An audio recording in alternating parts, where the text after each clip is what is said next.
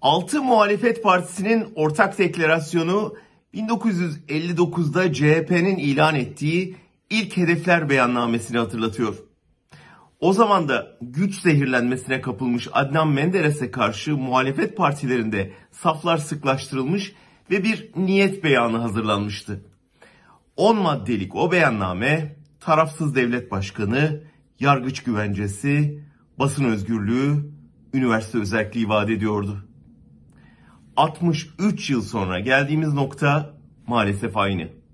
Yine elde ettiği güçten zehirlenmiş ve iktidarının sonuna gelmiş bir liderin yıktığı demokrasiyi ayağa kaldırma çabasındayız.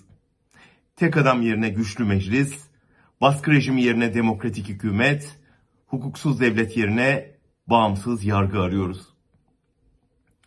Ne yazık ki o dönem Cumhuriyet Halk Partisi'nin vaatlerinin gerçekleşmesi ancak bir askeri müdahaleyle mümkün olabildi.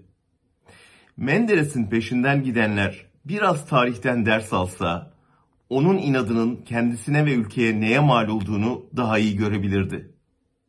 Ne yazık ki bu hafızasızlık, demokratik kanalların tıkanıklığı ve güç sarhoşluğu dön dolaş Türkiye'yi aynı girdaba sürüklüyor. Her krizde eli sopalı çoban arayışına giriyoruz.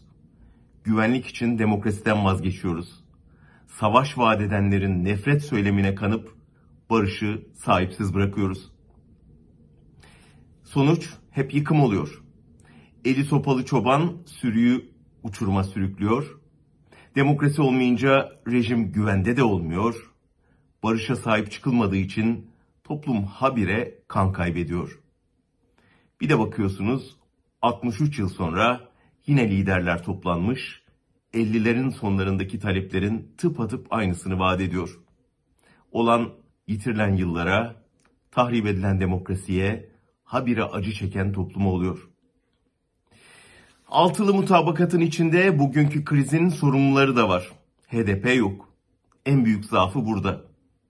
Yine de tarihi bir başlangıçtır. Ortak fotoğraf, ortak imza, ortak metin gecikmiş de olsa hayati önemdedir. Ancak unutulmamalı ki toplumun şu andaki önceliği rejimin niteliği değil, mutfağındaki yangın. Şimdi acilen o yangının bu rejimin sonucu olduğunun anlatılması ve bu ittifakın alternatif çözüm yolunun gösterilmesi gerekiyor. Türkiye'ye hayırlı olsun.